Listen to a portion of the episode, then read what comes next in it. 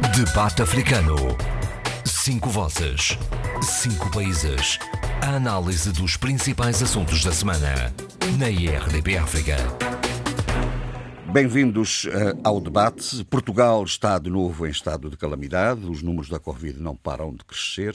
Recuperar ativos para o Estado, uma bandeira política ou uma alternativa à justiça, discursos do Estado da Nação em Angola não agrada à oposição, como se esperava. A questão das eleições autárquicas é grande divergência, está em causa o poder e o seu exercício.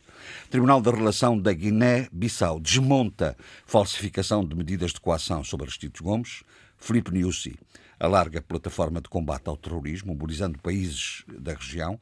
Campanha eleitoral autárquica em Cabo Verde. A política de transportes e o Fundo do Ambiente são alimento para o combate político. O governo de São Tomé e Príncipe diz que há 3 milhões de euros para crédito às empresas. Meus senhores, uh, domingo, uh, dia 18, eleições na Guiné-Conakry. Uh, e preparam-se também, como se sabe, eleições na Costa do Marfim. Eduardo, quer começar por dar algumas notas sobre estas eleições na Guiné-Conakry, vizinho da Guiné-Bissau? Não só na Guiné-Conakry, mas também na Costa do Marfim, porque o grande problema que se levanta nessas duas eleições é a apresentação dos dois chefes de Estado para um terceiro mandato, Exatamente. aquilo, aquilo que uh, as próprias constituições uh, não permitem. Uh, mas há aí algo que, que me transcende a explicação, que é o Conselho, o Conselho Constitucional o Conselho Constitucional vai permitindo essas falcatruas.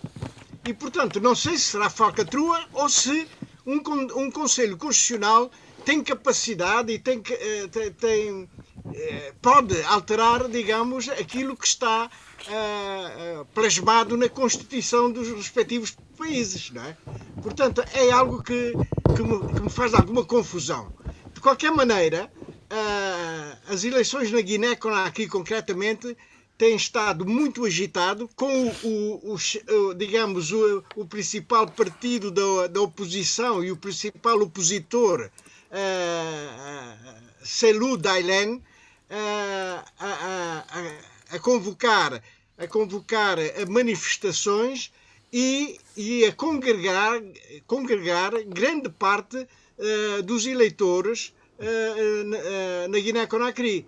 Portanto, não poderá, eh, as eleições poderão desembocar em, protestos e, e, e, eventualmente, em alguma violência, já que estão extremadas as posições, não é? Isso, mas dois... isso também não é nada de novo, Eduardo. Já pois foi não... assim nas últimas eleições, não é? Exatamente, exato. Mas uh, uh, uh, seria bom que não houvesse essa essa situação que só vai dificultar, uh, digamos, o apaziguamento que existe neste momento na, na, na, na Guiné-Conakry. Uh, isso chegou a uma, a uma posição tal, a uma situação tal que uh, alguns, alguns dos, dos candidatos já fazem apelo ao voto étnico. Ora, isto é extremamente negativo para a democracia, não é? Uhum. Uh, quando, se, quando se apela uh, aos mandingas ou aos fulas para, para, para votarem no seu candidato, alguma, alguma coisa está errada e, portanto, uh, nesses países, e neste concreto, no caso concreto da Guiné-Conakry, está-se a perder enfim, alguns ganhos que houve no passado. Uhum. Portanto, voltamos outra vez ao sistema, enfim, do, do da, da etnicização, etnicização da, da, da, política. da, política. Isto é, é muito mau. É, aliás, muito. É, aliás uma, uma, um relatório elaborado por uma rede de ativistas eh, e de organizações da sociedade civil da África uh, indicia exatamente isso, que há em certos países, e nomeadamente nos países da expressão francófona, uma enorme regressão democrática dos valores e princípios de, democráticos. Uh, este caso da, da, da, da, Guiné-Conakry e, e, da Costa do Marfim é, é evidente. Tanto mais que o problema que se coloca, não sei se estão todos de acordo, é o problema da interpretação sobre uh, as alterações, sobre o sistema de alterações constitucionais que são forçados, através, muitas vezes, de referendo, uh, e que põem aquilo que a gente costuma dizer o conta-quilómetros uh, dos a mandatos zero. a zeros, não é? E, portanto, isso é que legitima essas, essas terceiras candidaturas seja como for, é, é, sempre uma situação, é uma, uma, uma, situação forçada e que, e que leva a que as populações saiam à rua e que haja desmandos, de facto, porque uh, quando, quando os candidatos não, não, não, não, não pautuam os seus atos, a sua, a sua, a sua posição pelos valores inscritos na, na Constituição e querem forçar a Constituição, é evidente que depois a resposta está na rua. E, claro. e, e, e, isso é muito mau, é muito mau para a democracia. Então muito terá mau. razão o presidente Sissoko quando fala em golpe de Estado na Guiné-Conakry, não? Não, o, o, não será golpe de Estado, mas quase golpe de Estado, porque uh, uh, Alfa Condé, não, não, não, não, em termos constitucionais, não pode candidatar-se a um terceiro mandato por força da Constituição, mas tudo é, tudo é feito como, numa espécie de referendo, não é? referendo até étnico. Étnico, porque as manifestações do Alfa Condé provêm de um, de, um, de um, grupo étnico muito particular, que são, que são de facto os mandingas. Uhum. E, portanto, isto, é, isto de facto são sinais de, de regressão da, da, da, da democracia. Sim, portanto, sim. há qualquer coisa que não está bem nesse, no, no, reino da, da Costa Marfim, no reino da, da Guiné-Conakry. Muito bem. Alguém quer uh, acrescentar alguma coisa a esta apreciação? Só uh, fundamentalmente duas coisas. Ah, ah, pronto, espera aí que está aqui o senhor duas coisas. Só um momento, oh, Adolfo. Faz favor. Tá bom, não. Gostei desse rebatizar-me. Tá então, quais são as duas coisas? Diga lá, Abílio. Uh, diga lá, senhor, duas coisas. Senhor, duas coisas. uh, a verdade é que o continente, a África, há coisas que nós temos que priorizar e saber uh, priorizar e assumir a dificuldade de algumas coisas. logo no início da, da, da pandemia, houve um encontro de alto nível de chefes de Estados africanos uh, para tentar uh, colocar algumas, alguns assuntos, alguns issues, se quisermos, no centro da próxima Conferência de Chefes de Estados da União Africana. E, uma, e um dos assuntos que foi forçado a entrar nessa agenda foi, de facto, a questão dos mandatos, sobretudo presidenciais, considerando o presidencialismo no continente. Eu não quero fazer aqui enfim, análise sobre o que penso, sobre o que pode ser eh, essa extensão de mandatos, nem sequer as circunstâncias em que isso tem acontecido no continente, enfim, por via de ruptura constitucional e, e, e posterior enfim, colocação do quilómetro zero, como disse o Jorge Gonçalves e também o Eduardo Fernandes. Não é isso que, eu quero, é, sobretudo, eh, uma reflexão ampla, porque há setores das elites africanas que acham ou julgam ainda que eh, retirar eh, a limitação de mandatos eh, das constituições, das normas superiores, como existe em grande parte do continente, que seria uma readaptação da democracia ao caso africano. Mas não é disso que se trata. O que se trata aqui é, sobretudo, o exercício do poder por novas gerações, dando oportunidade a um novo entendimento daquilo que é o poder. Esse é que é o fundamental uh, da questão. O fundamental da questão não tem exatamente que ver só exclusivamente. Mas passará também por isso, oh, Abílio. Passará por isso. Você também não pode, você não pode abrir caminho à, à, à renovação, uh, à renovação política e geracional num país onde vocês têm, têm as regras institucionais cristalizadas. Aqui no fundamental três questões, há três questões uh, uh, a ver. Uma que é uh, o acesso e manutenção em permanência de poder. O segundo que é a necessidade de mandatos mais largos para que o projeto, sobretudo os, os executivos, os planos, as visões, possam funcionar para lá do mandato, que é muito curto, esse é o argumento. E depois existe o terceiro argumento, que é no qual eu mais me centro, que é eh, a questão da regeneração eh, de poder. Regeneração não só geracional, mas também eh, de, atores e de propostas, e de propostas eh, políticas. E a verdade é que existe um histórico no continente é que isso, é que isso foi sendo impedido. O que acontece agora, e podem ver eh, o último, a último barómetro do Afrobarómetro, eh, sobre a opinião eh, de, de, da cidadania de 15 países africanos, oito deles na costa atlântica, Bom. incluindo aqueles onde estão a acontecer, onde existem questões sobre de facto, a questão da limitação de mandatos, Senegal, Guiné-Conakry, eh, Costa de Marfim, eh, também já eh, na RDC, Camarões, enfim, uma série de países, incluindo também o Gabão, uma série de países em que isso está a colocar. E, e, a verdade é que a resposta da cidadania foi clara: 72% do, do, do, dos inquiridos nestes países, e, e, estamos a falar de uma, de uma, uma sondagem muito ampla, Sim. são contra são contra. Pois é, a, a, pois a, é, mas quando são chamados a referendar, mas quando são chamados a referendar propostas de alteração constitucional, votam a favor. Isso foi no caso da Guiné-Conakry, foi naturalmente, como o, como o Jorge Gonçalves sabe, esse, esse referendo foi altamente questionado e não participado pela oposição. É preciso dizer isso com essa, com, com, essa, com, essa, com essa frontalidade. Pois, mas a ausência... No caso da Costa, no caso da Costa, no caso da Costa de Marfim, não se pode dizer o mesmo. Cada caso é efetivamente um caso. Mas no caso da Costa de Marfim, a verdade é que não deixa de haver limitação de mandatos.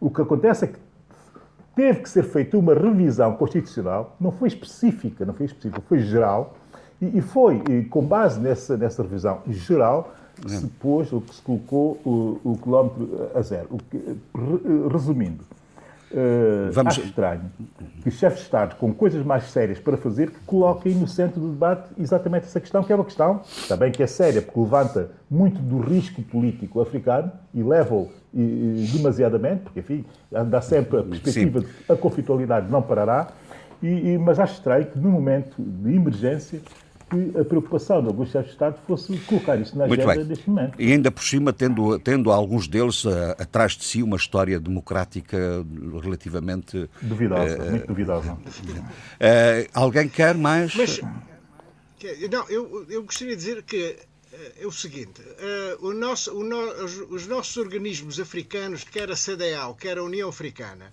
perante essa situação de tentarem ultrapassar aquilo que está estatuído na, nas constituições, uh, esses, uh, os nossos organismos uh, não, não, não, não, não agem. Ou, aliás, têm um comportamento inconsistentes. Para um caso atuam de uma maneira, para outros casos com, com o mesmo teor atuam de maneira muito diferenciada. Isto é algo que preocupa e que põe em causa não, essa, essa inconsistência está a pôr em causa a própria democracia no continente africano. Portanto, o, o, os organismos, quer a União Africana, quer a CDAO, devem ter uma posição muito clara e, e, de, e, de, e, de, certa maneira uniforme, porque é para não, dar, para não haver dúvidas nenhumas sobre essa matéria. E aquilo que não está, que de facto não está a acontecer. Muito bem. É isso que eu tenho a dizer. É o, o, o, não sei se o Adolfo há pouco queria dizer qualquer coisa. Dizer que é isso que disse agora o, o, o Eduardo Fernandes. Eu acho difícil uh, pela UA tomar posição, porque para já nós sabemos que a tradição da democracia é, é em África e, e mesmo é, não é grande. Depois também há vários tipos, digamos, várias interpretações da democracia, conforme os vários é, relações de força dentro de cada país e as reações às mudanças nós prevemos que a última, a última organização sempre a reagir é a União Africana. Mas eu não me admiro nada, porque na, na própria União Europeia, né, que tem casos de protofascismo, de, de, de pró-fascismo, se não for mesmo fascismo, como é o caso da Polónia e da Hungria, é, ela também não é capaz de, de desatar o um nó. Quanto mais no nosso caso, no continente africano. Pronto, é só isso. É difícil. Muito bem. As coisas não se resolvem dentro de cada país, mas por fora é sempre muito difícil. Bom, vamos ver o que é que resultará destas eleições. E, aliás, há um ciclo ele eleitoral bastante grande em África nos próximos, até ao fim do ano, uh, nomeadamente, e vamos ver de que resultará uh, desses processos eleitorais. Uh, eu, eu levantava-vos a questão da recuperação de ativos. entrou na, no debate público o conceito da recuperação de ativos é, por intervenção das Procuradorias Gerais da República. Foi o caso de Angola, é o caso de Moçambique, é o caso de Cabo Verde. É, o, enfim, esta recuperação de ativos é de facto uma palavra de ordem política ou é um projeto é, de normalização e moralização da vida pública, na vossa perspectiva? Eu, eu acho que são as duas coisas. Eu também. São mesmo as duas coisas. E, no fundo, no fundo, eh, eh, como é? Recuperação de ativos? Sim. Não. Saída do enorme passivo.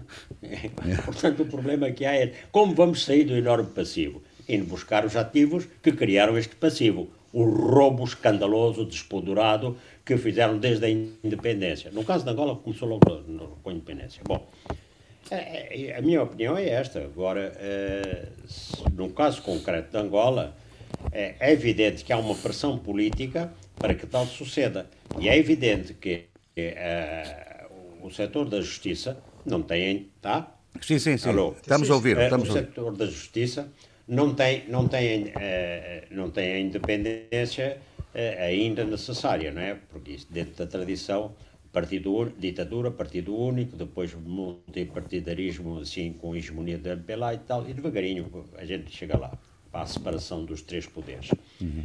Mas a verdade é que eh, João Lourenço, numa, numa entrevista ao Wall Street Journal eh, de, de, de, Nova York, né, ele estima em 24 mil, vejam lá, milhões de dólares, que é o correspondente mais ou menos à, à dívida angolana ao, à China, eh, de prejuízos causados ao Estado angolano pela, pela dilapidação dos cofres públicos. E aquilo é aterrador a gente ouvir 13 mil, eh, mais de 13 mil milhões foram desviados através de contratos fraudulentos com a Sonangol. A Sonangol foi sempre o maior cancro daquele país. 5 mil milhões através das empresas de diamantes, Sodiama e Endiama. E os restantes 5 mil milhões retirados através de outros setores e empresas públicas. E de, de, João Lourenço diz que já foram recuperados bens móveis e imóveis no valor de 4,2 milhões. Agora, o que é certo é que nesta da campanha, a Procuradoria-Geral da República Angolana solicitou às suas congêneres estrangeiras a apreensão ou arresto, ou arresto de bens e de dinheiro no valor de 5,4 mil milhões de dólares. E esses eh, pedidos foram endereçados à Suíça, à Holanda, a Portugal, Luxemburgo, Chipre, Mónaco e, e Reino Unido. Hum. E nesta campanha que, que há intimidação, pressão evidente entre as pessoas que, que, realmente se aproveitaram dos bens do Estado, sucedeu uma coisa muito interessante, que aliás estava à espera. Nesta quarta-feira, eh, o general Copelipe e o general eh, Leopoldino Fragoso Dino entregaram à Procuradoria-Geral da República diversos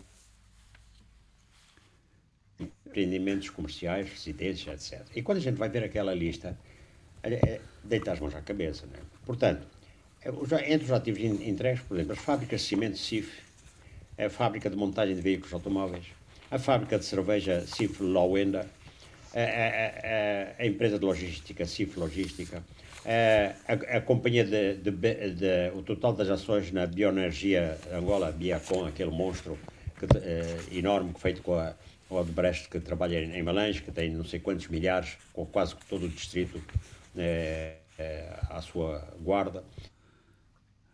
Entregaram também 90% das participações sociais do Grupo Zara, que controla os supermercados Quero na Sociedade Industrial de Artes Gráficas Daimler. Bom, é uma série de setores. Mas, oh, e, e, o que, e, o que, é que o Estado vai fazer com isso? Não, é, não, mas, é que essa é, é, mas espera aí, saiu... não, deixe-me só este pormenor que interessa. Não, desculpe, não, deixe-me só, deixe-me só, quando o senhor ouvir esta, A centralidade do ZAN, chamado Vida Pacífica, com 24 edifícios, duas creches, dois clubes náuticos e quatro estaleiros. A centralidade do Quilamba, com 271 edifícios e 837 vivendas em diferentes níveis de construção. E dois edifícios gigantescos em Luanda, eh, que eram sede da CIF Internacional. Portanto, eu tenho de dizer isto porque realmente isto é aterrador, quer dizer, é, ao, ao, menos está ali bem corporizado o saque. Né? Bom, é, segundo a acusação, beneficiaram do, de contratos do Estado, etc, etc. Mas diga, diga então. Não, estava eu a dizer que estava eu a dizer que a verdade é que nesta equação no processo de recuperação de ativos, nomeadamente, nesta, nesta, nesta equação nas, nas várias dimensões, é, é, é, que sai liquidez e entra bens, bens corpóreos. O que é que o Estado vai fazer com isso, com as fábricas? Quer dizer, vai reprivatizá-las, mas vai seguramente Atenção. perder imenso, ah. imenso dinheiro, não é? Bom, vamos lá ver. O dinheiro já o perdeu ao longo do, do, do, do tempo todo. Sim, mas existem bens, bens neste físicos. Caso, neste caso, não, mas, sim, mas neste caso existem bens físicos, bens físicos que estão a produzir. Portanto, não, não, ele não vai buscar eh, o que é que sucedeu em, em Angola. Eh, com aquela política de, em vez de ser uma política nacional, foi uma política de nacionalização. Ao passado uns tempos, o Estado é, em vez de desenvolver uma economia nacional, desenvolver uma economia nacionalizada que fez com que o Estado ficasse a braço só com fábricas paradas, e esqueletos e edifícios. Neste caso, neste caso, estas pessoas que, que defraudaram o Estado, bom, roubaram o termo, é, fizeram aplicações e que estão a girar, portanto, estão a, a gerar é, lucros, etc, etc. Portanto, estão a funcionar. É, logo, ao serem privatizados, é, é ao, ao, serem privatizados, vão ser privatizados segundo um valor real. Não é o caso, por exemplo, daquelas fábricas todas ou zonas económicas que estão absolutamente paralisadas e que o Estado eh, as privatiza. E, e, quer dizer, é irrisório o montante que ele recebe em relação ao que ali foi investido. Pronto, eu regresso Mas à minha. Estes estão a funcionar. Eu regresso à minha interrogação inicial. A minha interrogação é recuperar, recuperar ativos é, está, está, está na moda, chamemos-lhe assim? Uh, Jorge Gonçalves. Da Costa Atlântica. diga, diga. Deixa-me só dizer, deixa-me deixa responder um pouco à sua pergunta, porque eu acho que ela merece aqui duas análises. Porque a sua pergunta tem duas dimensões: a dimensão política e a dimensão moral.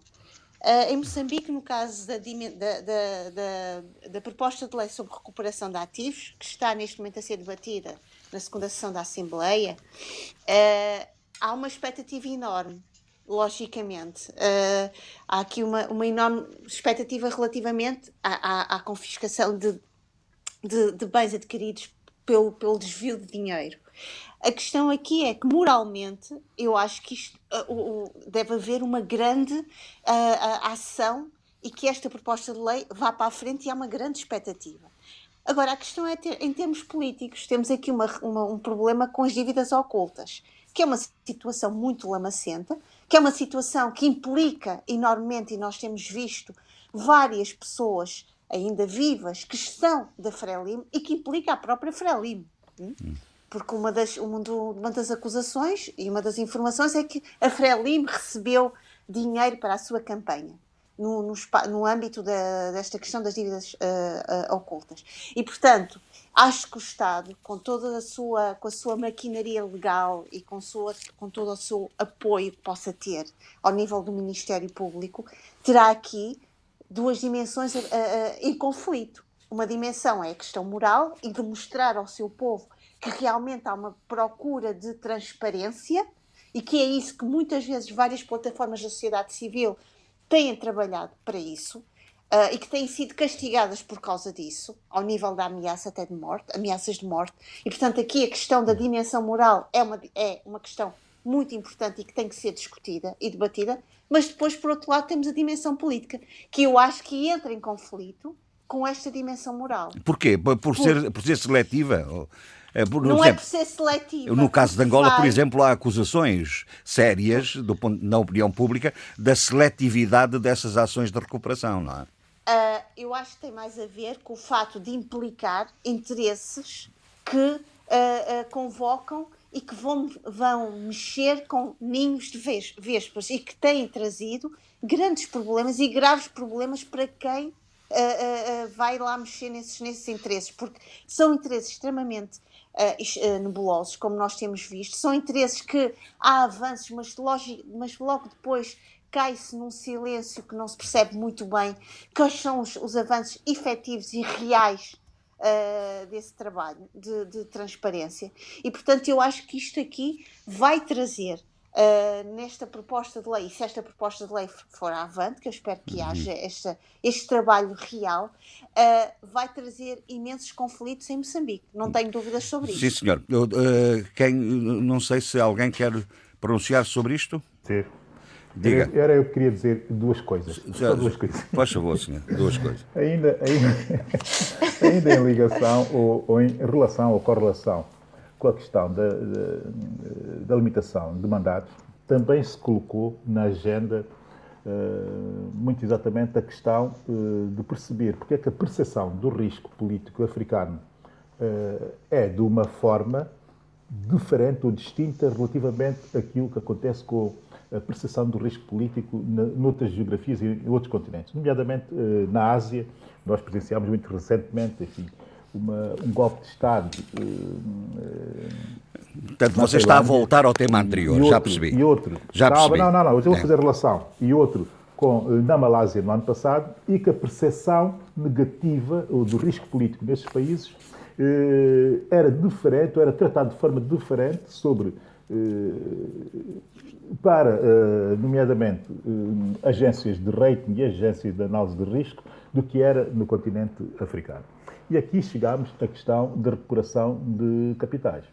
Eh, agora, com isto da Covid, há tempo para analistas e fazermos pequenos grupos e para nos, e fazermos estudos sobre a evolução do risco em, em, em, vários países e fazer análise, até algumas delas completamente despropositadas, mas sempre em reação àquilo que é a realidade e àquilo que é proposto como desafio. E o desafio africano, que foi proposto até pelo Carlos Lopes, era perceber porque é que essa, essa percepção era tão negativa no continente. E há um único fator que, eh, que, que justifica, que justifica africano, isso. Hum. justifica, sim, o risco africano, sobretudo eh, nas transições, eh, mesmo pacíficas, como é o caso de Angola, mas pior ainda, nas transições eh, violentas, como o caso de qualquer golpe de Estado que, ocorra no, que tem ocorrido no continente, ou qualquer ruptura constitucional, se quisermos, há um risco, há, há, um pormenor que é o pormenor definitivo para as agências de rating e as, e as, e as consultoras de análise de risco eh, subcarregarem eh, o risco africano, não só na base da percepção, é na base de facto.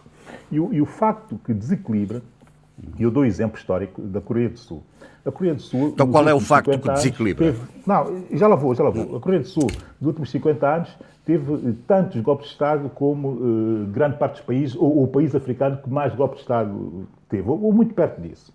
Houve mortes de presidentes, assassinatos de primeiros-ministros, até inclusive assassinatos de uma primeira-dama. Isto na Coreia uh, do Sul. Ainda tendo assim um, um, um, um um, regime ditatorial. Atente-se à instabilidade política que aqui eh, ocorreu. Agora, nós fomos verificar as duas grandes empresas eh, que são a base, o que eram e continuam a ser a base da economia uh, sul-coreana, a Daewoo e o Samsung, os dois potentados económicos, e nunca perderam valor.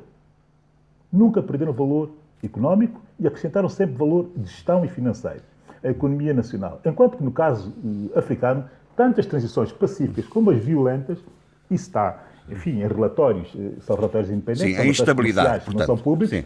Mas o que é que isso tem a ver com a recuperação da ativos? perda da riqueza nacional. O que é que isso Era tem a ver? que o Jorge Gonçalves perguntava. Era aquilo que o Jorge Gonçalves perguntava. Essa transição para terceira república, eh, que é o caso angolano, tem que haver a preocupação, e tem insistido muito nisso desde o início, igual o Jorge Gonçalves agora faz a pergunta que é a questão fundamental de fazer-se aquilo que tem que ser feito, de se atuar juridicamente, mas de perceber o seguinte, o, o, a riqueza nacional não pode ser perdida e nem sequer pode ser diminuída na base ou com base de uma transição, mesmo que sendo ela pacífica. Eu não sei se estou-me a fazer entender. Sim.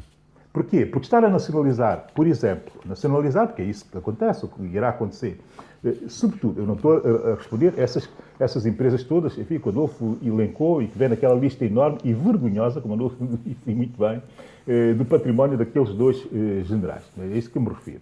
É preciso é distinguir daquelas que são efetivamente o que resultam em riqueza nacional, o que contribuem para a riqueza nacional, daquelas que não contribuem para nada e que são verdadeiramente um exercício de parasitismo das elites relativamente àquilo que é a riqueza nacional. Eu não sei se me faço entender e, e é preciso que se distinga bem isso, que se distinga bem isso para que a transição não hum, descambe em Muito bem. Eh, desesperança, não é? Muito bem. Uh, não sei se uh, querem apreciar mais alguma eu coisa. Não, eu, eu, deixa-me só dizer uma coisa. Senão vamos. Diga, diga. Tá bem, não diga. percebi a última reflexão do Abílio. Esta, casa, esta questão do exercício do parasitismo do elitista. Não, que é, é, que é, é, recuperar. Eu bem percebi o, o Abílio. O que ele quer significar é que recuperar ativos em desvalor em desvalor, pode ser mais prejudicial para, para as economias nacionais, quer dizer, ou seja, é, é recuperar, mas com a rentabilidade normal, é, sem perda de valor. a rentabilidade normal sem, e o funcionamento normal dessas empresas, para elas não perderem valor e para não perderem, sobretudo, Sim, a capacidade senhor. de contribuir para a economia nacional. Quando eu dizia o parasitismo, o que eu quero dizer é que ninguém pode estar de acordo com uh, elites a cederem uh, ao, ao pote, ao, à riqueza nacional e, sobretudo, a, a, exercer de forma exibicionista esse acesso, enquanto isto Muito não bem. tem qualquer contributo para, uh, para o crescimento da riqueza nacional. Eu refiro aqui a riqueza nacional, não estou a falar de crescimento económico em si, porque a riqueza nacional enfim, consiste no acumulamento de património de todo, de todo o país e até da sua diáspora também. Bom, nós ainda não ouvimos hoje a voz Eu- do Zé Luís. Eu queria uma, uma pequena palavra. Ah, diga, diga. Eu queria uma, se não se importa, na sequência do que disse Faz favor. Vamos lá ver. Aqui. Posso falar? Faz favor. Tá? Alô? Sim, sim, ó, Ah, Abílio, não, o que eu estava a dizer era o seguinte: na, sequência do que estava a dizer o Abílio, eh, vamos lá ver. Eh, há uma coisa que é evidente. Quer as pessoas que estão no exterior que, que Estamos a ter alguns cortes. custa, Estamos é? a ter algum- alguns cortes, Adolfo. Eh, vamos tentar percebê-lo. Faz favor. Está-me a ouvir? Faz, agora sim. Mas de vez em quando há cortes. Não, bem. Faz favor. Bom, por, eh, portanto, estava eu a dizer que eh, tudo isto foi construído em volta eh, do círculo do poder. E, e, portanto, nesse círculo do poder, beneficiou diretamente a família do, do ex-presidente e do, José Eduardo dos Santos, do antigo presidente, melhor dizendo, e o círculo mais, mais, mais próximo, portanto, por exemplo, os jornais Copelipa, Dino e muitos outros, Manuel Vicente e por aí fora, por aí fora. Bom, e sobretudo através daquele instrumento enorme eh, fa- fazedor de dinheiro que era a Sonangol. Bom, mas, eh, portanto, seja, tenham, eh, estão todos, digamos, a causa é a mesma, portanto, eu acho que devem ser considerados da mesma maneira.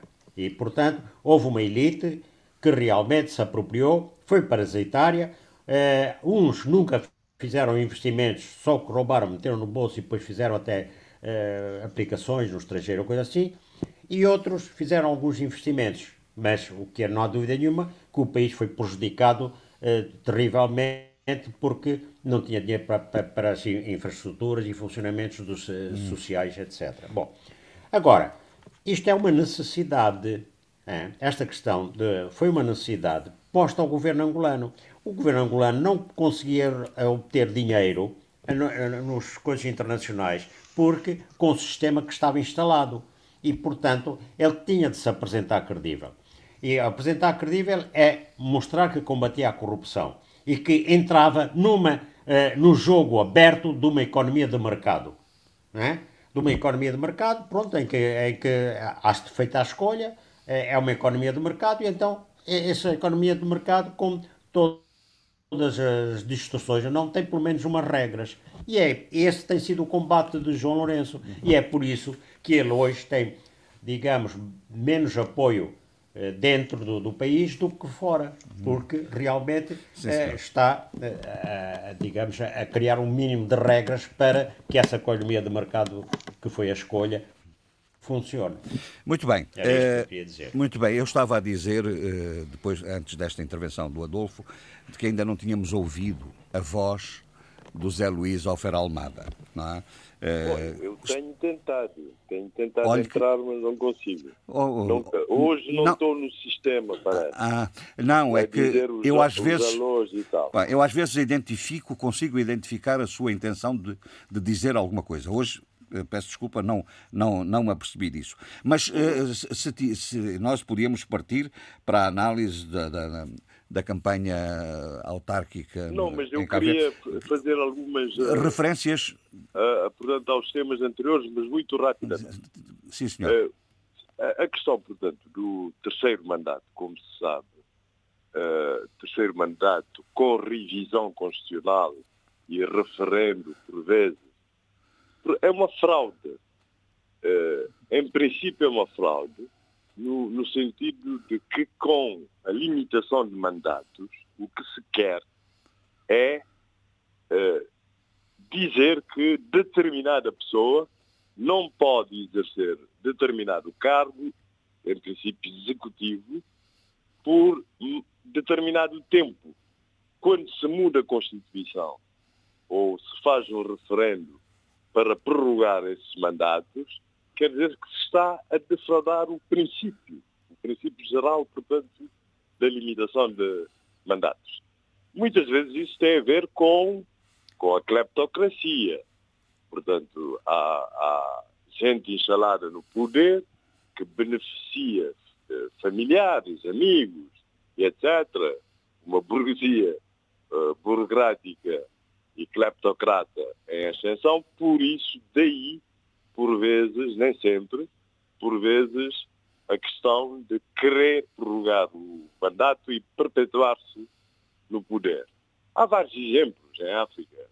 O primeiro exemplo, uh, assim, mais visível foi de Abdoulaye Wade, que achou que, de facto, uh, tinha direito a um terceiro mandato por via da, da, da Constituição que foi revista, mas que foi recusado nas urnas uh, pelo povo. Portanto, deve haver uma conjugação entre o princípio democrático, né, que é o princípio basilar, é o princípio democrático, da livre escolha, né, e o princípio uh, da limitação de mandatos, que para mim é um princípio subordinado, tanto mais que na Europa, por exemplo, há primeiros ministros que são poder executivo e que estão no poder há mais de 10 anos. Né?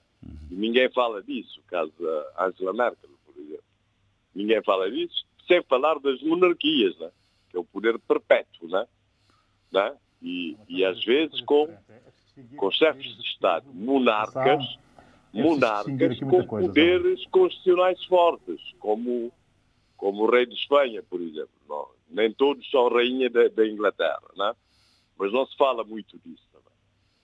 Por isso, eu não sei se, se a OUA, uh, se a UA, UA e a CDAO têm que intervir nessa questão uh, com diretivas e, e, etc. Tanto mais que a situação é muito diferenciada em África. É. Portanto, há constituições que limitam isso. Portanto, isso é sobretudo uma questão democrática. Claro, o, o José Luís remete para, para as urnas, não é? Remete para as urnas. O povo pode Sim. rejeitar nas urnas, como Sim. fez no Senegal com Abdoulaye Wade, o povo pode rejeitar nas urnas, portanto, desde que o processo seja constitucionalmente inatacável, na verdade, não vejo como é que a OA, portanto, desde que a revisão constitucional seja feita por órgãos legítimos, legitimados, uhum. né? não vejo porque é que a OUA deve. Sim, ou, José Luís. A CDAO, a, UA, UA, sim, não é a A questão a que se coloca. Deve, deve intervir nisso. A questão que se pode Depois, colocar. Isso é um princípio, é um princípio originalmente americano. Portanto, americano foi com Roosevelt, que teve vários mandatos e havia o perigo dele era muito popular, né? estabeleceu-se esse princípio. Mas nem sempre os princípios. Porquê dois mandatos e não três, por exemplo? Porquê, porquê dois mandatos para presidentes da República não executivos, como no caso de Cabo Verde, em que é um semipresidencialismo fraquíssimo, e não para o primeiro-ministro, por exemplo. Né? Portanto, há várias questões uh, candentes nisso. Agora, não percebi a pergunta que fez não. quando falou da recuperação de ativos há bocado. Não, uh... Falou do caso do Cabo Verde, está a falar da máfia dos terrenos, que a Câmara vai recuperar os terrenos. Não, não, não, não. Não, é, é, de facto a lei da recuperação de ativos. Hoje, hoje, uh, hoje vários Estados, uh, em muitos Estados africanos, há esta lógica Sim, sim, há, mas da, da, não, da recuperação, não sei se da recuperação Cabo Verde já chegou a Cabo Verde, acho que vai, não, não, não é? Eh, sim, mas fala-se na, na, na, lei da recuperação de ativos. Mas, mas isso não eh, já, já analisámos suficientemente bem isso. Falemos na, nas eleições autárquicas eh, em, em, Cabo Verde. Parece-me que estão a decorrer sem, sem grandes incidentes eh, de maior, à exceção eventualmente desta polémica com o Presidente da Assembleia, da sua Evidente, intervenção sim, sim. na campanha, mas de resto não, não me sugere sim, grandes coisas. Não. São, são eleições muito interessantes, porque há muita participação, até por, por causa da lei da paridade, há muita participação feminina, mas há muita participação da juventude. Eh, da juventude, não só nas listas independentes, o que pode significar uma nova pujança da sociedade civil. E porque eu ouvi candidatos bastante uh, sustentados, uh, porque grande parte deles tem curso superior, tem formação superior, portanto, tem ideias claras sobre o que querem. Portanto, são muitos candidatos com menos de de 30 anos e com um pouco mais de 30 anos, também, também nas listas dos partidos políticos há muita juventude, digamos. Há muita pujança da juventude. Claro que tudo isso, eh, a campanha não é, não é, não é festa que conhecemos em Cabo Verde, que até levou à adoção de uma lei na né, triste memória que proibia a atuação de grupos musicais profissionais, não é? Pois. Não é? Como agora quiseram também. Das t-shirts, das t-shirts. Das t-shirts e tal. E das máscaras de, do Das COVID. máscaras, que, que, que, claro, é, adiciona alguma utilidade, Sim. alguma contrapartida aos eleitores pobres, não é? Hum. Na verdade. Eh, Muito bem. Mas a, a questão do Presidente da, da Assembleia Nacional eu acho isso uma questão extremamente relevante e que ele não devia fazer campanha. E vou explicar porquê. Porque ele é dirigente partidário, obviamente, é membro da Comissão Política do MPD, uh, eleito numa lista do MPD, mas o Presidente da Assembleia Nacional é a personalidade que, por lei, substitui o chefe de Estado. E quando é eleito para presidente da Assembleia Nacional, como toda a mesa da Assembleia Nacional, é eleito para todo o mandato por todos os partidos políticos. Portanto, tem que ter, ele mais do que ninguém, tem que ter mais uma certa. Ah, ele e o Presidente, um, ele, ele, ele e o Presidente da, da República, por meio de razão. Porque ele substitui o Presidente da República e são pessoas da mesa da Assembleia que substituem o Presidente da República, por isso são o Presidente, depois Vice-Presidente, na verdade, primeiro, segundo Vice-Presidente, por isso ele tem um dever de isenção, sim, nas campanhas. Ele só pode, acho que só pode participar em campanhas eleitorais de forma ativa quando ele é candidato a presidente da, da Assembleia Nacional. Quando é candidato e talvez com algum limite quando se recandidata, né? Uhum. digamos, recandidata. Mas senão não é Sim, não é tolerável. De resto, de resto, José Luís, já percebemos a, sua posição sobre isso. Já, já percebemos. De resto, uh, uh, aliás, como, se, como é Porque habitual... podia-se comparar com o Primeiro-Ministro. O Primeiro-Ministro é... É líder partidário. É líder partidário, mas também não pode imiscuir-se de tal forma nas campanhas autárquicas, não estou a falar de legislativas. Sim, porque não é porque candidato. no caso legislativos é recandidato se, se estiverem funções, na verdade, mas nas autárquicas tem, tem, também que ter um certo distanciamento no sentido de não eh, fazer propaganda eleitoral, no sentido Sim, de querer prejudicar o candidato adversário se ele ganhar, Nós já... dar a ideia que vai privilegiar, que favorece o candidato do seu partido, se ele chegar ao poder. Zé Luís, já na semana passada nós uh, indiciamos uh, esta questão, mas eu não, não resisto a voltar a colocar. Esta semana de novo, aliás, porque se iniciou a nova sessão legislativa,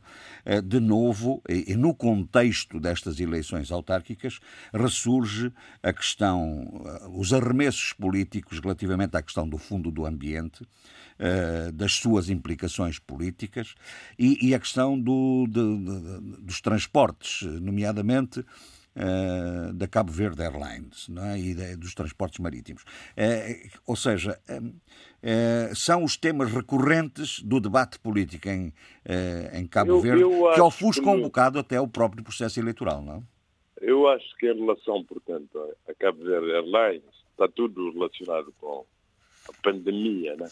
Eu acho que o governo e, e, o maior partido da oposição, o PSV, reagiram muito bem, porque a reabertura dos aeroportos é uma prerrogativa soberana.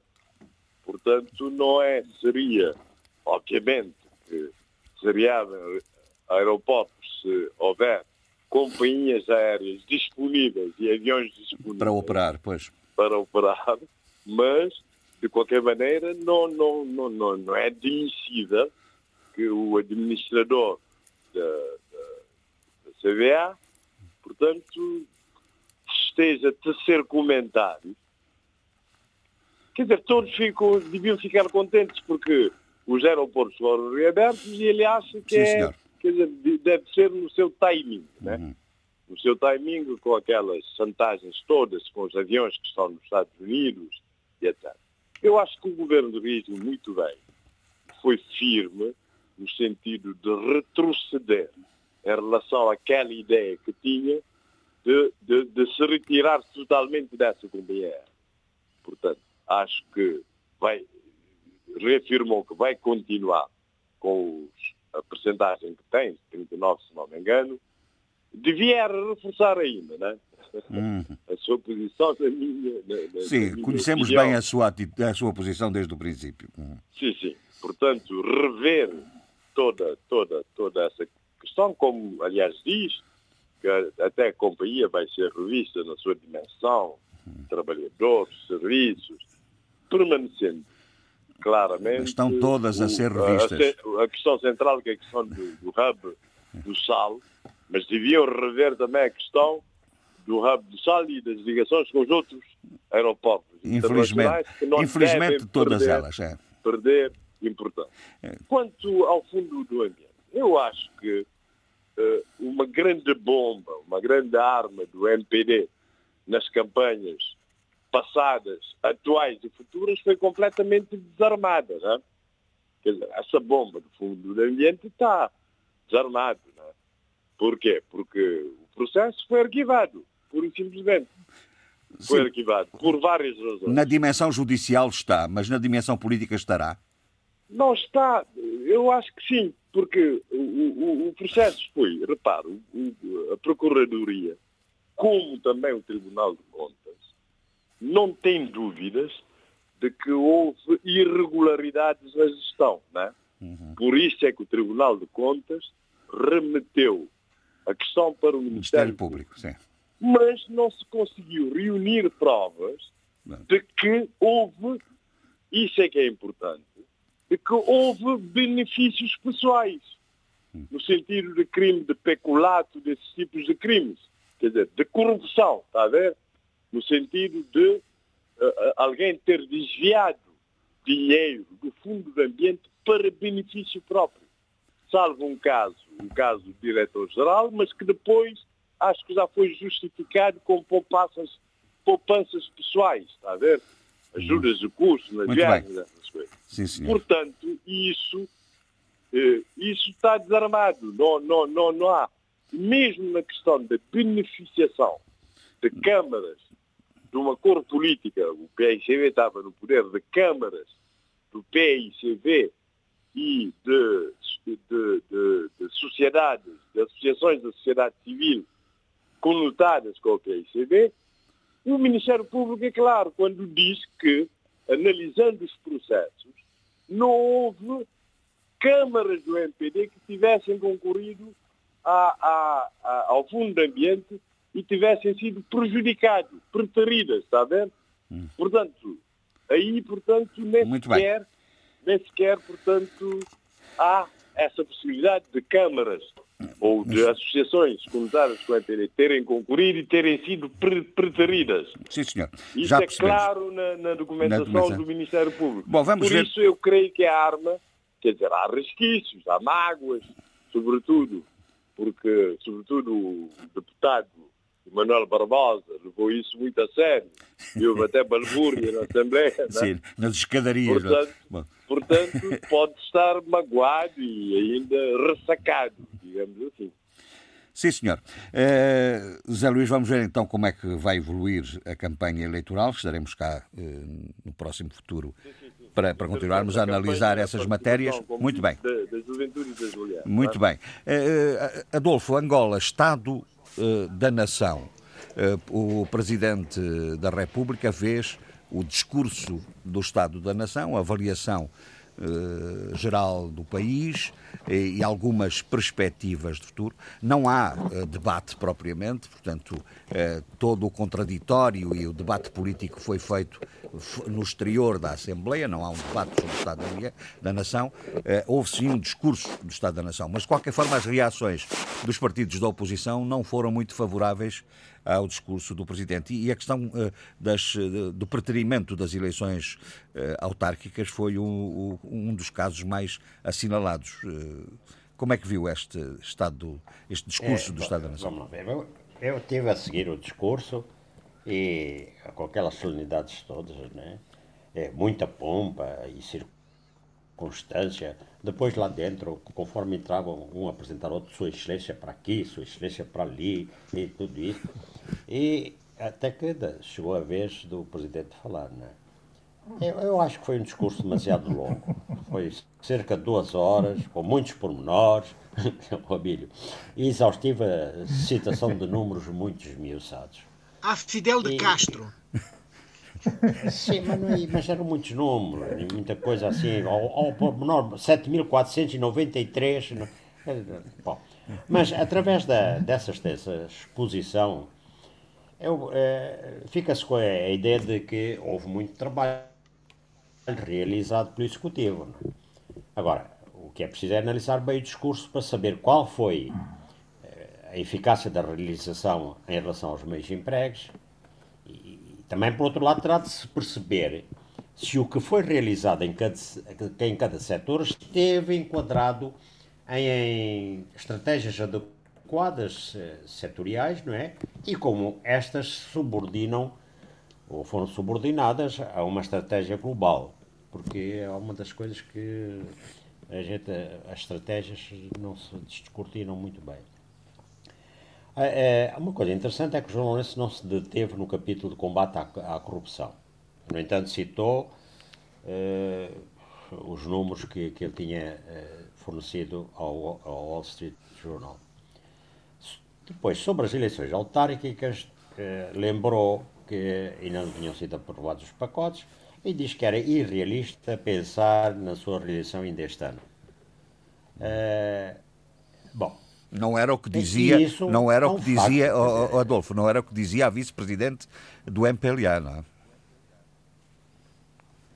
Mas não, não, mas aí é que está, quer dizer, uma coisa é quando se está em campanha eleitoral e, e se, se, e se não tem, e, e, digamos, e se não tem a necessária prudência política ou perspicácia, é, para perceber que o processo das autárquicas é, estava de tal maneira enredado ainda na própria Assembleia Nacional, que não, e mais as, o Covid em cima e tudo isso, que era impossível. É de facto, eu acho claro, que é irrealista. Claro. Agora, Quando Luísa Damião de, de, de, diz que sim, vamos realizar tudo isso, aquele voluntarismo é só dela, não é um, não é digamos uma reflexão, não é, não sai de, um, de, uma, de uma reflexão política. Bom, uh, eu acho que é de relevar o aumento da produção agrícola que está ainda longe das necessidades e que e permitiu poupar 300 milhões de dólares em importações. Mas pouco foi dito sobre a necessidade, sobre a, a diversificação da agricultura. Bom, uh, mas, atenção, eu da, da atuação do Executivo eu destaco a importância que foi dada à legislação para reformas, nomeadamente no setor da justiça, e o esforço quantitativo no ensino, e, e, sobretudo, na procura da elevação da qualidade do ensino, com uma série de medidas tomadas. E, e houve uma coisa interessante, neste setor, houve, há uma decisão que foi anunciada, que é, eu, eu, acho que é importante, a autonomia para os estabelecimentos de ensino universitário, é, é, de que se destaca a, a atribuição deles poderem escolher democraticamente os seus dirigentes, sem intervenção do Executivo, como sucedia até agora, não é? Uhum. é isso é importante. Pela primeira vez é posta a questão da autonomia. Não sei se os próprios dirigentes das, ou os próprios corpos docentes eh, das academias reclamavam isso, mas parece que nunca reclamaram, assim como muito veementemente. Eu, se fosse académico, era de, num ponto de honra, era a, a autonomia do, da, da, academia em relação ao, ao executivo. Mas pronto, agora foi iniciativa do poder infelizmente. Eu gostaria que fosse iniciativa da sociedade civil. Bom, é, bom, neste discurso sobre o Estado da Nação, João focou-se num balanço sobre as realizações e, e, é normal que tivesse, é sempre assim, não é? Dado o aspecto positivo, não é? Mas uh, sobre as perspectivas e ele coibiu-se de, de fazer promessas e foi bem mais foi prudente. Reações. Bom, é, é, ali as reações, a UNITA já ia, já, mesmo antes de ouvir o, o discurso, já, já o tinha rejeitado, né? E, e portanto, a UNITA apareceu com, eh, no, no, Parlamento com máscaras negras, diz que era para é, é um sinal de proibição em protesto à atual situação social e económica do país. E, e, e cá fora estava o grupo do, dos deputados da UNITA estava com um cartão vermelho, como se fosse assim um árbitro no campo de futebol a mostrar o cartão vermelho. Como é que justificou isso? Sadiangani Mbimbi diz que ah, isto foi uma resposta à má governação do partido no poder que governa o país há mais de 35 anos. Ele enganou-se. Este, este governa há 45 anos. E mais de 45 começou a governar ainda antes da independência. Mas está bem. Mas é, não é 35, mais 35 é, mas já sabe, 45. Bom, mas o o que achei piada foi a, a reação do deputado João Pinto MPLA é, sobre este facto. Não se dá um cartão vermelho ao presidente em discurso. E tem esta frase magnífica. É uma falta de temor reverencial. Isto realmente eu fiquei. Aí. Então um deputado tem de, de ter temor reverencial.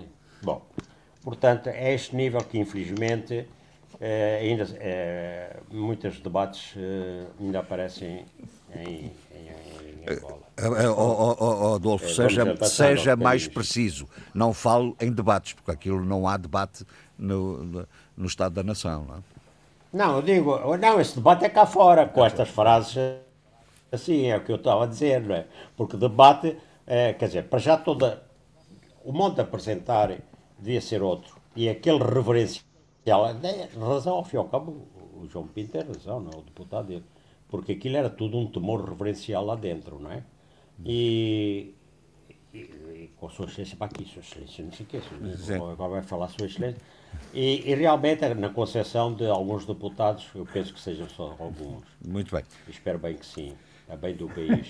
Alguns deputados da MPLA é, realmente é, foi uma falta de, de, de temor reverencial. O, o Adolfo falou na questão da agricultura. O Adolfo que falou na questão da agricultura. Aliás, eh, fora do contexto da, do discurso do Estado da Nação, eh, o, o Presidente da República eh, anunciou e, e perspectivou a, a, potencialidade de Angola de se tornar uma, um dos grandes países eh, em África nesse domínio da agricultura. Uh, houve, de facto, um crescimento exponencial na, na produção agrícola, que substituiu importações, mas ainda falta alguma coisa nesse domínio, ou não? Não, falta muito, então. Falta. Quer dizer, o que, o que é de positivo é que e, bom, João Lourenço faz essas canções depois de inaugurar em Malange um edifício do Instituto Superior de Tecnologia Agroalimentar que uhum. resulta da cooperação eh, com, com, a França. Bom, e, e, e portanto, eh, no, no, aspecto técnico, no, no aspecto uhum. de formação de, de, de, pessoas, de jovens com, eh, para a, a produção, eh, eh, isto é um exemplo bom. Agora, aí João Lourenço acho que se entusiasmou, não é? Ele disse que é muito provável que Angola venha a ser uma potência agrícola ao nível do continente africano. Mas tem condições para isso, é, Adolfo. Claro que ele... Tem não, condições claro, para isso. Ele disse porque temos...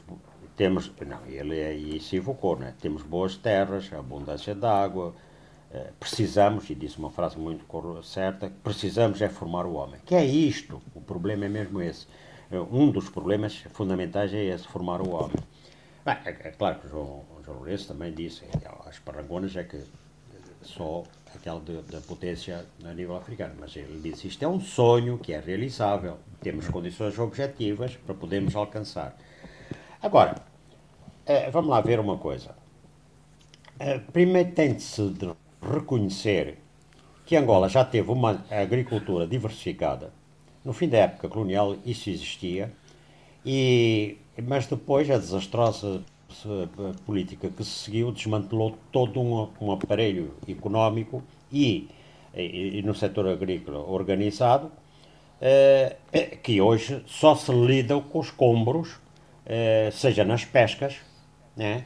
Eh, seja, seja, seja em, em terras irrigadas abandonadas e por aí fora. Portanto, o que há de positivo de, de realmente houve incremento da produção, farinha de milho, eh, fuba, etc. Eh, mas a verdade é que, a, par disto, há sítios onde os, eh, os produtores não conseguem escoar os produtos. Portanto, há que avançar em, em numa frente muito ampla de eh, remoção de, de, de, obstáculos. E, e da reconstrução dos circuitos claro, comerciais, mas, não é? Exatamente, mas e não só. Isso, isso, isso é o fundamental. E, ao mesmo tempo, é uma política que incentive, de facto, é, a pequena e a média produção.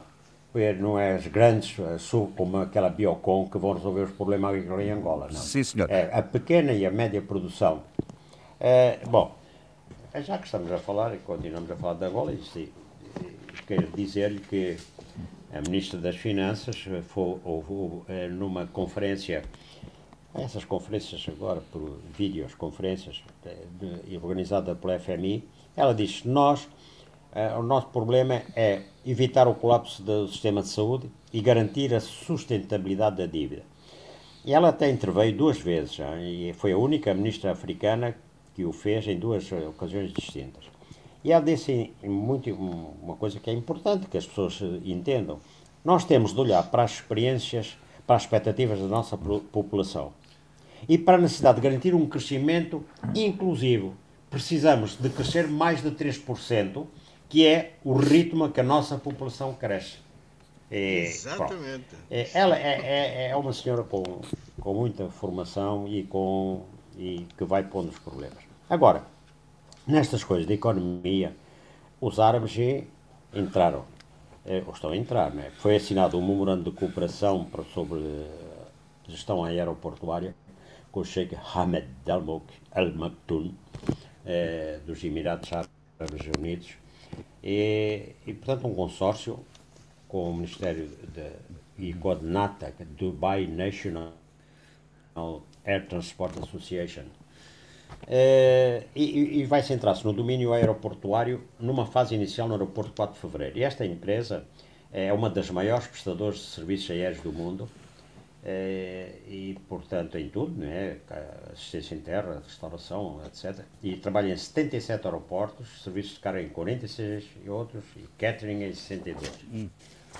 Sim, Mas, senhor.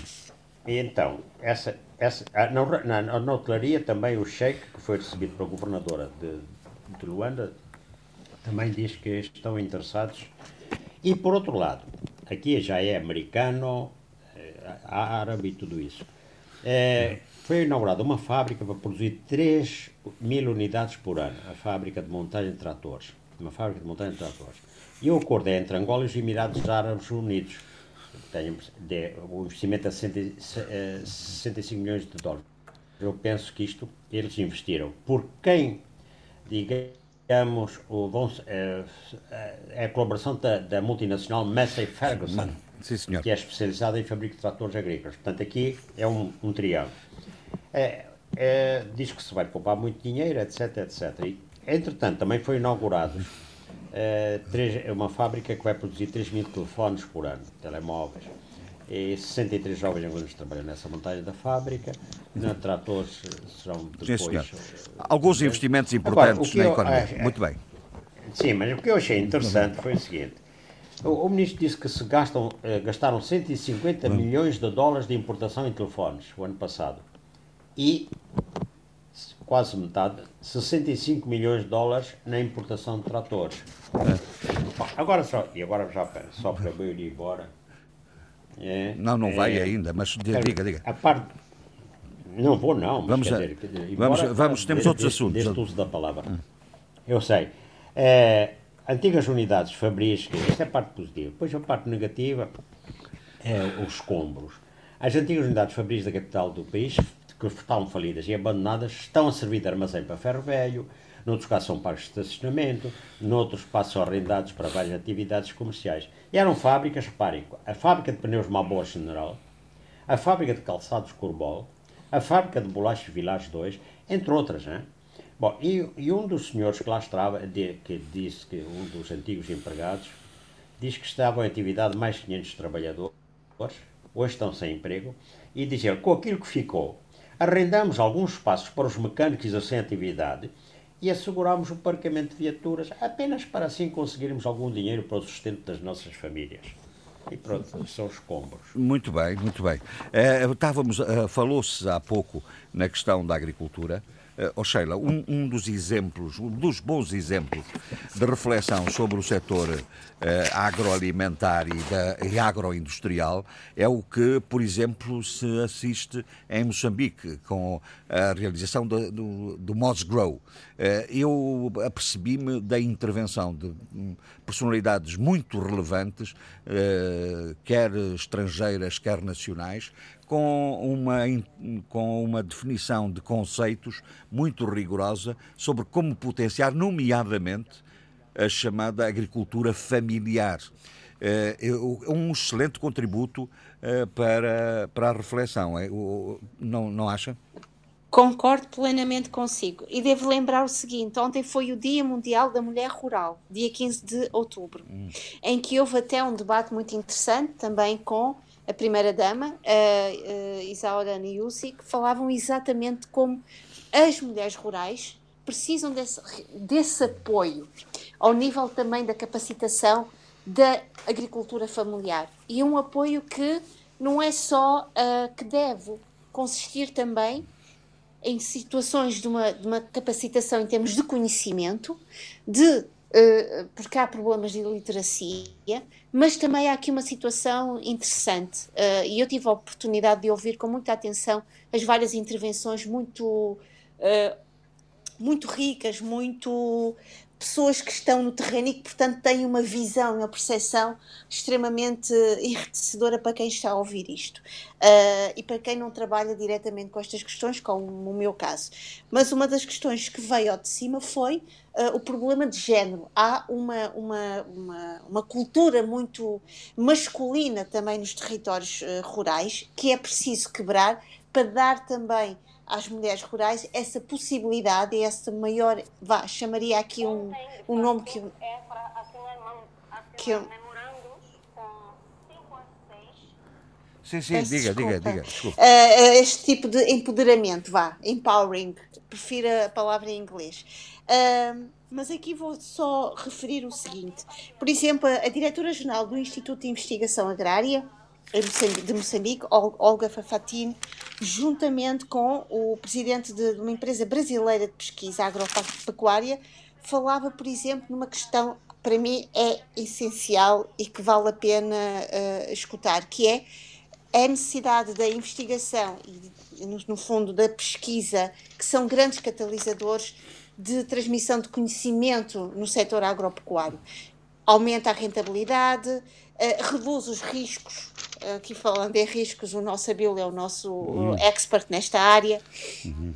Depois ela falava muito e, e muito bem que existem entraves para o desenvolvimento da agricultura e do setor agropecuário, que é o acesso limitado às sementes, a, a, a, aos, aos, fertilizantes, o conhecimento dos, dos, do, de práticas de, de maneio agrícola. O, o, neste caso, o, o, seu, o seu par que estava neste debate uh, de, deste, desta empresa brasileira uh, falou de uma situação que no Brasil houve uma percepção muito real de que era preciso investir ao nível da investigação para o desenvolvimento da agricultura e que o Brasil, nesse sentido, se tornou um país uh, que pôde vá, florescer em termos deste desenvolvimento, porque houve realmente uma, uma dedicação e um compromisso ao uhum. nível da investigação e da pesquisa nesta área. Algo que me chamou muito, muito interesse, e falando aqui na questão da agricultura uh, de setor familiar, foi uma tese realizada por Sidney Quintela, arquiteto brasileiro, que defendeu uma tese, tese essa baseada num trabalho uh, prolongado, uh, etnográfico, na localidade Nauela, no distrito de Alto Molocoé, na Zambésia, em que ele trabalhou as questões da terra, como os agricultores podem, a partir da capacitação e do conhecimento da, da, da, das matérias dessa terra, trabalhar melhor as questões da agricultura, uh, reduzindo outra vez, nomeadamente, uh, uh, estes riscos que, que, os pequenos agricultores correm por hum. falta de, de investimento. Outra questão que ele trouxe para este projeto, que é um projeto que, inserido, projeto este dele, inserido no projeto Sustenta, falou exatamente também levar a cidadania às, às, a estas vilas agrárias que ele imagina. Uh, outra questão muito interessante foi também, e aqui pensei no, no Eduardo, uh, num outro debate sobre a agroindústria e desenvolvimento sustentável, a necessidade de, controlar o crescimento demográfico. Uhum. Isto é, haver aqui uma paridade entre crescimento económico e crescimento demográfico. Porque um crescimento demográfico que ultrapassa o crescimento económico tem-se traduzido na questão da subnutrição, do, empobrecimento. Mal... E do empobrecimento. Exatamente, hum. pronto.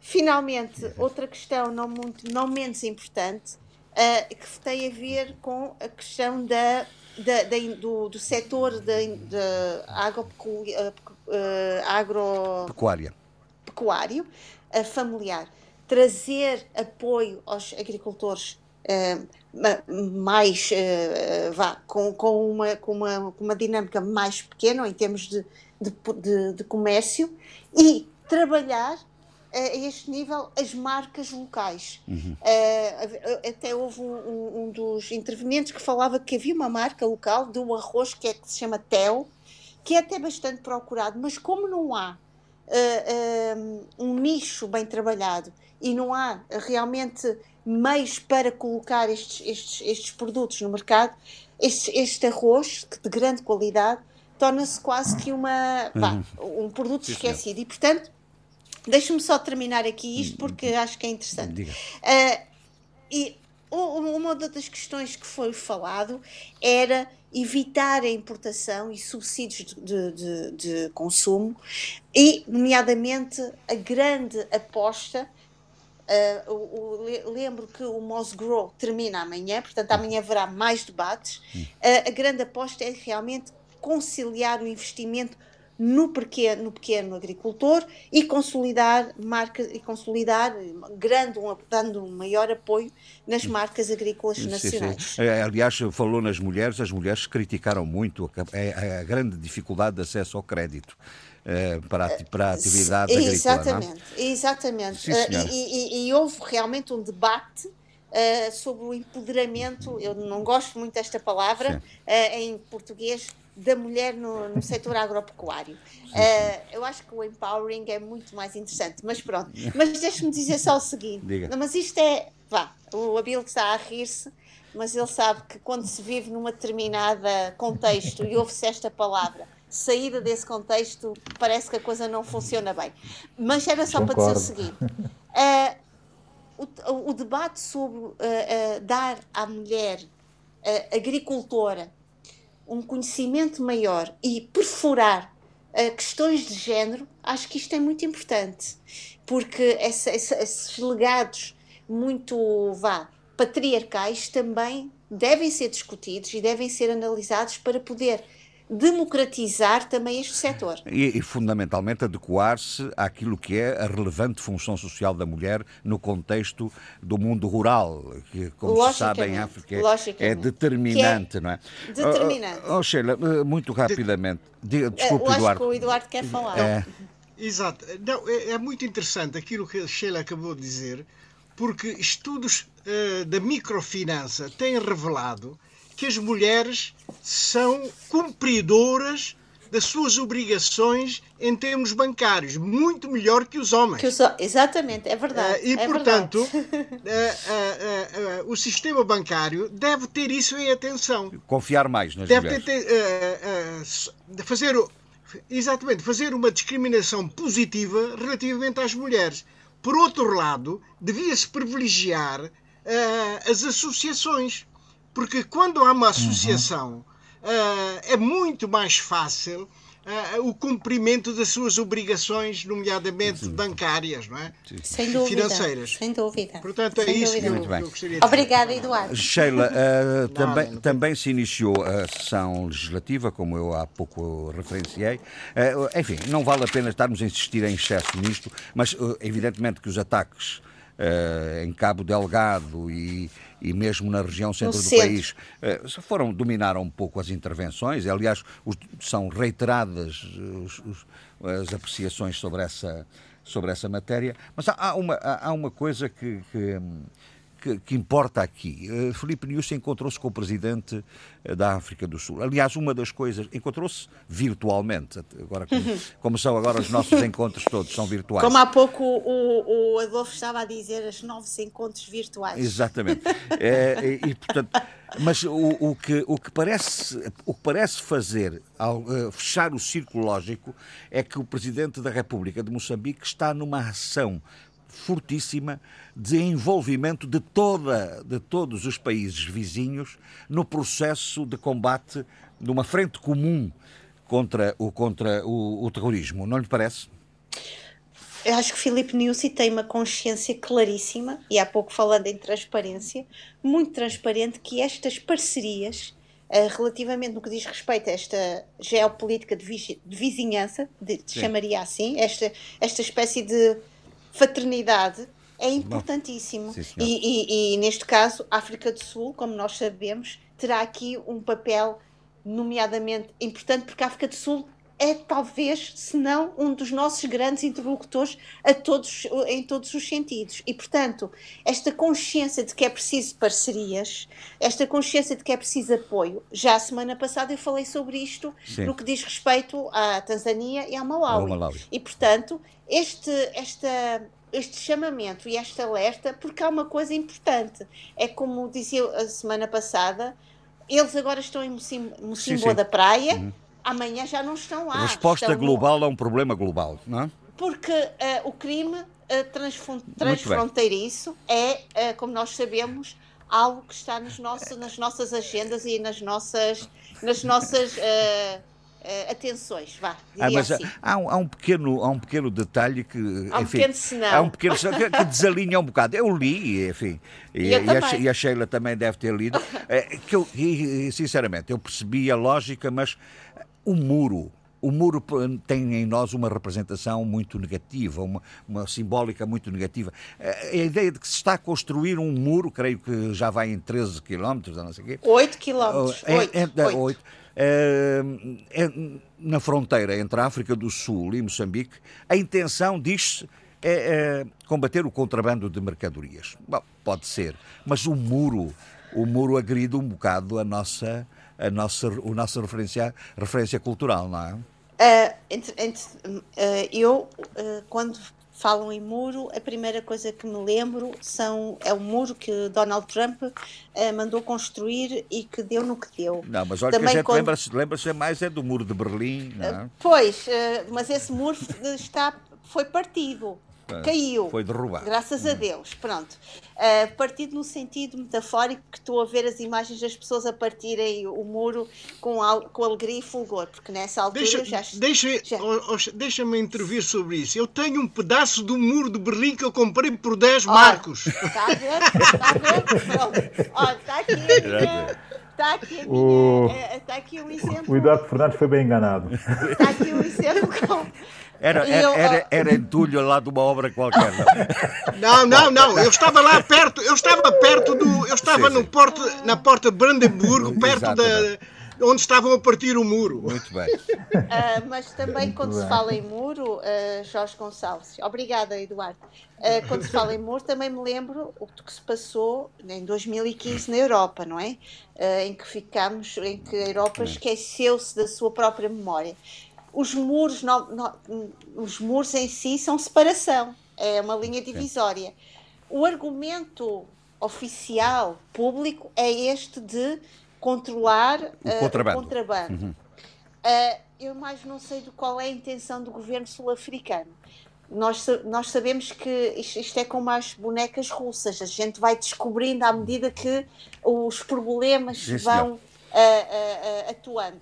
Vá, estando cá fora veremos qual vai ser. A... Muito Para bem. já não, houve, não há reações nem das plataformas de organização civil, nem nenhum ativismo. Portanto, veremos o que, é que, que, é que virá desta intenção. Sim, senhor. Eduardo, uh, chefe é chefe, eu decido, eles obedecem. É assim na Guiné? Uh, pelo menos uh, no, no, no, na, na entrevista dada pelo Sr. Presidente da República ao Jornal Expresso é assim mesmo. Na Guiné há regras. Quem manda é o Presidente da República. Portanto, o, o Presidente Sissoko Embalov não poderia ser mais claro. Só que esqueceu-se de uma coisa fundamental. É que não basta ter o desejo de mandar e mandar ao, ao arrepio uh, da Constituição. Portanto, a Constituição tem normas muito claras sobre essa matéria. É, claro que o, o, eh, o, Presidente tem a sua função, mas o Governo também tem as suas funções. Portanto, é, cada um no seu pelouro na sua, tem a sua própria responsabilidade.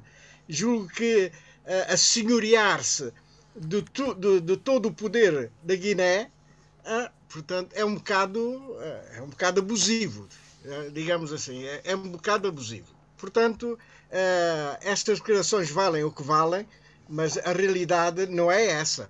Não é essa. Não será? Realidade... Não será? Não, não, não, ainda não. Não, há, há tentativas de, mas há resistência a. Uhum, muito bem.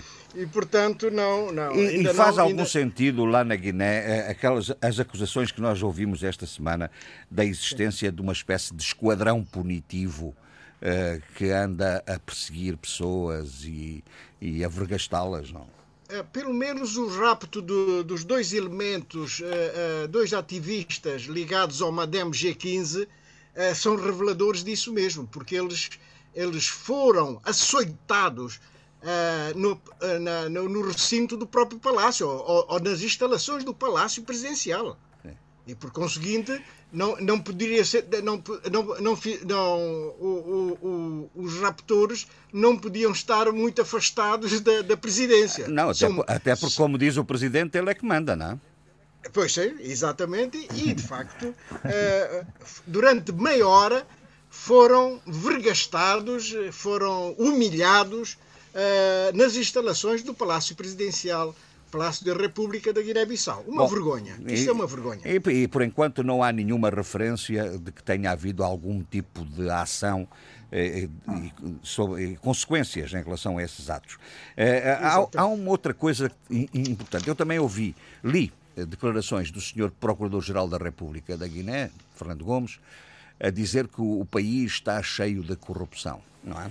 Eh, mas aquilo que, aquilo que impressiona é o, o que está a ser feito, esta, esta coisa extraordinária que agora foi o, o, o, Presidente do Tribunal da Relação desmascarou totalmente, é este processo relativamente ao ex-Primeiro-Ministro uh, Aristides Gomes, é?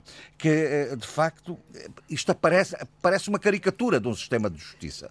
Não é? é como é que é possível a usurpação de funções, a falsificação de documentos. Estamos a falar de processos penais, não é? Exatamente. Não, o, o, o, aquilo que está a acontecer a, a Aristides Gomes, o ex-primeiro-ministro da Guiné-Bissau, demitido pelo atual presidente da República, Umaro Sissoko, é uma perseguição política. É uma perseguição política ele foi obrigado a refugiar-se nas instalações das Nações Unidas em Bissau, ou Niogobis, e de lá não pode sair porque corre risco de vida. Corre risco de vida. E, por conseguinte, é algo extremamente preocupante. Extremamente preocupante. O que é que se acusa a, a Aristides Gomes? Tudo e de mais alguma coisa. Desvio de erário público, não é? transferências para a França de mi, mi, milhões e milhões enfim, mas nada está provado, nada, nada disso uh, transitou em julgado. Não, e aparentemente, ou, ou nem, menos não, aparentemente nem sequer há processo. Não há processo nenhum, é isso que eu digo, não transitou nada e, portanto, é, é uma perseguição política por uma simples razão, no meu modesto entender, que é o seguinte: no, o governo de Aristides Gomes, tendo como Ministro da Justiça Ruth Monteiro, fizeram um trabalho eh, meritório no combate ao narcotráfico. E fizeram-se as maiores apreensões de sempre de cocaína na Guiné-Bissau, que foram queimados uh, em, em praça pública para toda a gente assistir. E, portanto, quando se toca na farinha branca, Uh, isto, isto é uma coisa que é, é, é intocável. Portanto, há, há de facto uma reação muito forte para que uh, essas duas figuras fossem perseguidas, com conluio das instituições guineenses, é evidente. É evidente. a, a, a ex-ministra da Justiça conseguiu chegar a Portugal, vive em Portugal. Uhum. Aristides Gomes encontra-se encontra refugiado nas instalações das Nações Unidas. É uhum. É isso que se passa. Sim, senhor. Portanto, sobre, essa, sobre isso não, não tenho mais não, nada não a dizer. Né? Muito bem. Não há dúvida. Oh, Eduardo, eu, eu sugeria-lhe, porque estamos com muito pouco tempo pouco já tempo, disponível, eu sei, eu sei, é, que eu falássemos sei. na questão, porque é interessante, é importante, a questão da prospecção de petróleo na Guiné-Bissau, porque vai ser, vai ser reiniciada, houve, houve alterações na afetação dos blocos e, na, na, na e, e, também numa outra coisa que eu acho importante, deixávamos para a próxima semana, que é esta permissão da retoma do abate das árvores, que foi sempre uma das grandes eh, batalhas eh, das organizações eh, de proteção da, da, da natureza. Da natureza. E, e, que agora está um bocado frustrado. De, deixávamos isso para a semana, está bem? Está bem, está bem. Tá Muito bem. bem. Oh, diga, diga. Relativamente à, à, à prospecção do petróleo, eu, eu fico admirado porque uh, não se está a seguir, uh, digamos, uh, aquilo que no passado estava já bastante avançado. É? Fazem-se alteração da, da concessão dos blocos, agora vai, está a surgir uma empresa da Guiné Equatorial Uh, quando o, uh, a, grande, uh, a grande empresa que estava interessado e que, e, que, e que fez a própria prospecção era uma empresa americana e que agora está tudo posto de lado e surgiu uma nova empresa que é a Guiné, da Guiné Equatorial, que é ADA Business GE Limited, hum. não é? E que rubricou no passado 25 de setembro um acordo de parceria com a nossa, a nossa empresa pública de petróleos, que é a Petroguim. Sim, senhor. Portanto, essas alterações, não sei se vêm, eh, se vêm beneficiar muito a Guiné ou se, de facto, não estaríamos melhor com a empresa norte-americana com grande experiência de exploração no continente africano e não só. Portanto, isto é, é, é, é algo que me, que, que me preocupa. Sim, senhor. Sim, senhor. Sim. Uh, Eduardo, vamos então deixar o, o, o resto para, para, a, questão da, para a semana. A questão da, da, da, floresta para a semana. Para a semana, muito bem. Uh, Abílio, uh, São Tomé e Príncipe, linha de crédito anunciado para as empresas, 3 milhões de euros. Uh, não sei se viu isso. Uh, e, e, o que me parece mais mais significativo. Há uma grande incomodidade, a incomodidade eh, em São Tomé relativamente à questão da, daqueles casos importados de Covid de Angola. Aquilo foi um bocado negligente, não é? Ou não? Foi negligente, agora resta saber eh, de, onde, é de onde é que vem a negligência. A negligência, claro. Pois, isso é, isso é que convém que seja esclarecido, tanto de um lado como naturalmente do outro, porque não abona. Angola já, Angola já abriu um processo de averiguações, não é? já abriu o processo de averiguações. Eh, São Tomé e Príncipe, o que se ouviu foram boas declarações, o Ministro da Saúde a fazer, e bem, neste caso, o seu papel eh, também de relações públicas e de diplomata, se quisermos, eh, mas eh, talvez fosse bom que ele próprio eh, também abrisse eh, o inquérito para fazer, digamos que, o, o confronto com o inquérito que está a ser feito uh, da parte dos angolanos e pelos angolanos. Isso talvez fosse interessante eh, ser feito. Eh, quanto a, a, a linha de crédito. condições de acesso à linha de crédito à economia, uh, há aqui uma coisa que eu tenho que dizer com clareza. Está muito bem montado, está mesmo muito bem montado e, e reflete um pouco daquilo que sempre foi a minha preocupação relativamente à forma como se deve eh, financiar a nossa economia minha, eh, mas também, enfim, reflete-se no nosso doing business, onde relativamente a esse, esse hum, critério, se quisermos, eh, o país está clara e visivelmente muito, muito baixo. É o nosso pior critério no, no índice do doing business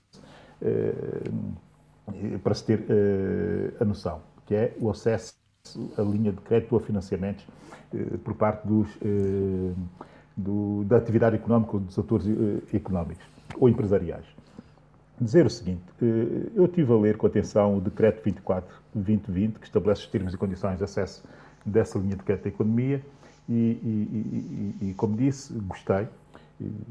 Lamento só que, por aquilo que lá está, que não tenha sido de inspiração São Tomé, até porque o modelo é muito o modelo do Banco Mundial a financiar uh, outras economias uh, em, outros, em, outros, em outros territórios.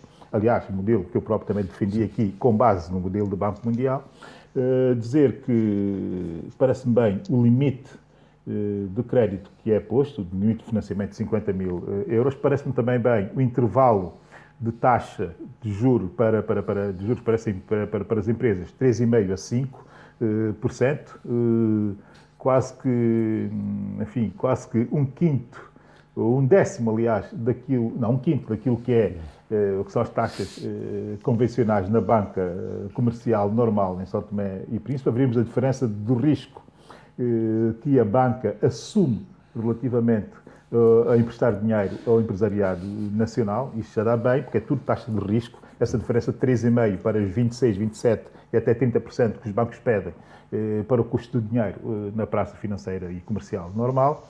E dizer também que eh, todo o mecanismo de controle ou de articulação de controles de várias empresas, tanto na análise de risco que é feita através do banco comercial, mas também de controle sobre os projetos e a sua viabilidade feito pela, pela Agência do Comércio e Investimento, Agência de Promoção do Comércio e Investimento, a PCI, e também a intervenção, naturalmente, do Ministério das Finanças e, eh, por sua vez, eh, do Banco Central de São Tomé e Príncipe. Portanto, uma articulação entre várias entidades para ver aqui uma espécie de check and balance no controle e na fiscalização eh, dos valores a serem afetos à economia nacional e, sobretudo, dos créditos a serem entregues aos setores eh, carentes nessa altura. Lamento é que isto seja ser visto, espero bem que não seja assim, mas isto deve servir de laboratório para futuras eh, estruturas mais fixas, mais estáveis eh, para o financiamento à economia.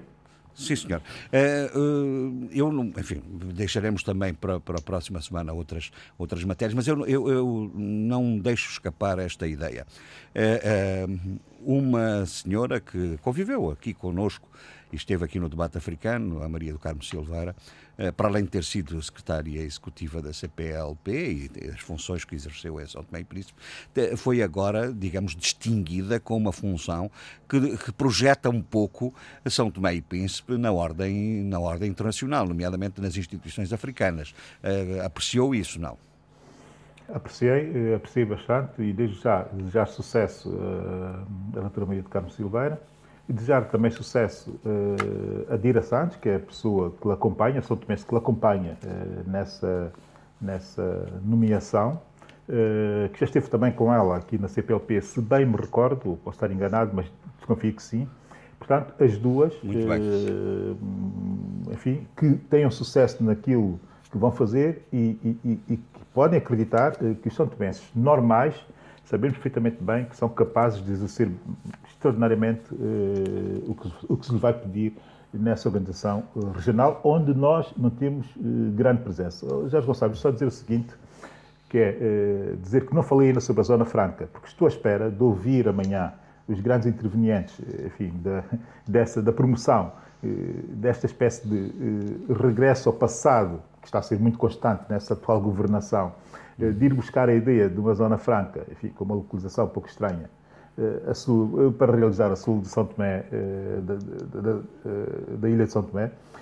Eu estou à espera, enfim, de ver o que diz, porque desconheço os detalhes do projeto, neste fim de semana, no sábado, enfim, naquele espaço que eu já disse aqui, que é o espaço online, numa rede social, no Facebook, nós acreditamos, haverá um debate com o Dr. Rafael Branco, o engenheiro Arsemir Prazeres, o Dr eh, Alcídio Montoya e, e moderado, suponho que pelo Tiolou e pelo Lioté, eh, em que eh, estes três são tomenses, duas com responsabilidades Sim. políticas no ideário das Zonas Fracas de São Tomé e Príncipe e outro que é um crítico, eh, tem um olhar muito mordaz, crítico, não relativamente às zonas fracas, mas a forma como se projeta a economia de São Tomé, como é o caso do Alcídio Montoya, vou estar muito atento e depois disso, e depois, depois de, desse debate, dar-nos dar a sua opinião. Uh, Sim. Naturalmente. E só uma nota sobre aquilo que eu disse na semana passada, porque é uma, uma espécie de, de, eh, de declaração de, eh, de, de, ética, digamos. Eu, na semana passada, disse que o, o, o Tribunal Constitucional de São Tomé e Príncipe era um Tribunal Constitucional unipessoal. Quero pedir desculpas, naturalmente, aos, aos, aos seus juízes conselheiros Sim. e pedir também aos nossos ouvintes, porque essa declaração é, foi, é, é coletivo, é coletivo. bastante, é. bastante exagerada. Sim, sim. Eh, a verdade é que o Tribunal Constitucional não é unipessoal, ele é pior, é unidirecional. Era isso que eu queria isso dizer. É uma apreciação falhou, diferente. Isso é uma apreciação diferente. Falhou, é. falhou ter dito. É unidirecional. Sim, Muito bem. Olha, meus senhores, vamos, vamos fazer as nossas recomendações. Zé Luís, o que é que recomenda?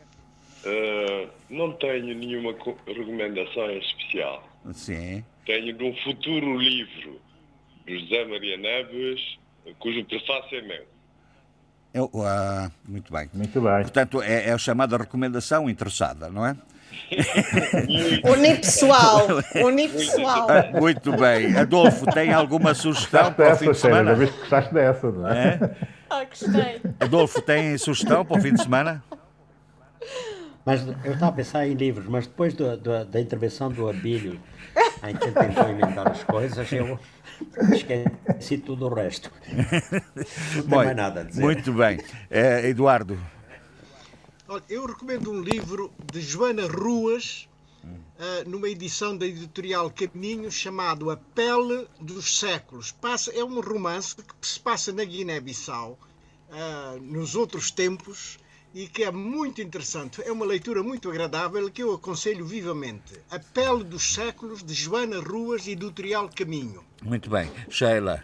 Uh, eu vou, eu vou sugerir uh, de Mário Vargas Llosa Os Tempos Duros, que é uma, um romance histórico sobre uh, a Guatemala e a, e a, e a a propaganda política dos Estados Unidos na Guatemala, muito interessante, uhum, uhum. durante os anos 50, muitíssimo interessante para percebermos como, como países que se acham maiores e com poder podem decidir das vidas e das, das, dos futuros e presentes dos outros países que são considerados menores.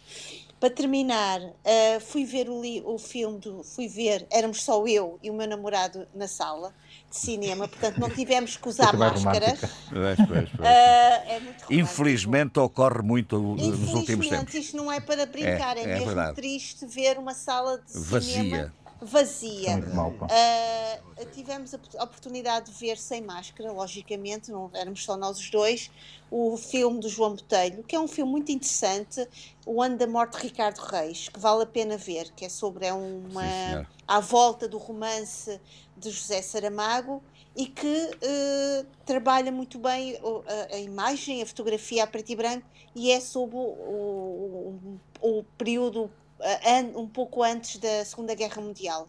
Uh, um filme interessante, muito interessante, vale a pena ver. Com, com, grande interpretação do Chico Dias. Exatamente. Uh, uh, Eduardo, Eduardo foi sim, sim. uma interpretação excelente. É um ator absolutamente maravilhoso e que colou Ele... muito bem na personagem.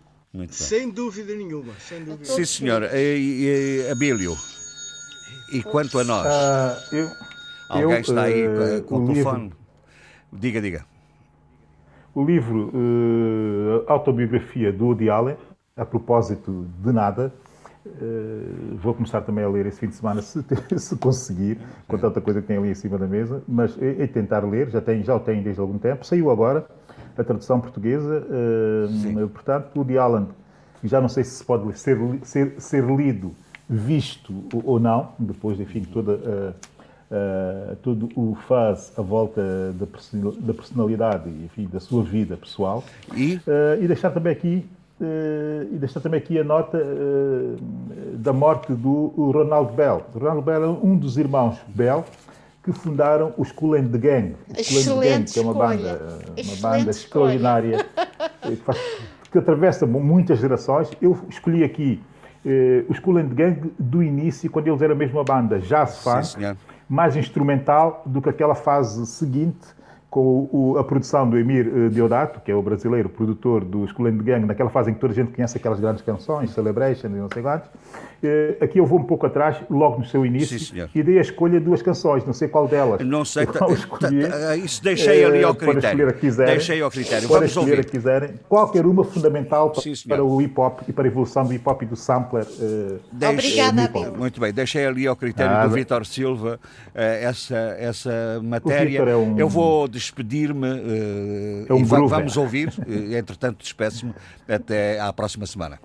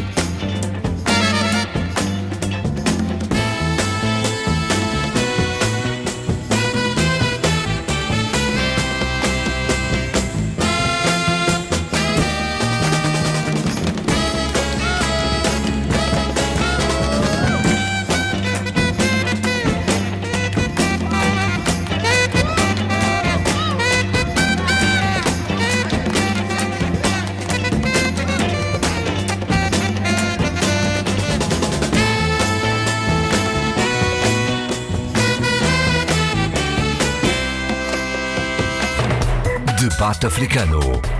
Cinco vozes. Cinco países. A análise dos principais assuntos da semana. Na IRDP África.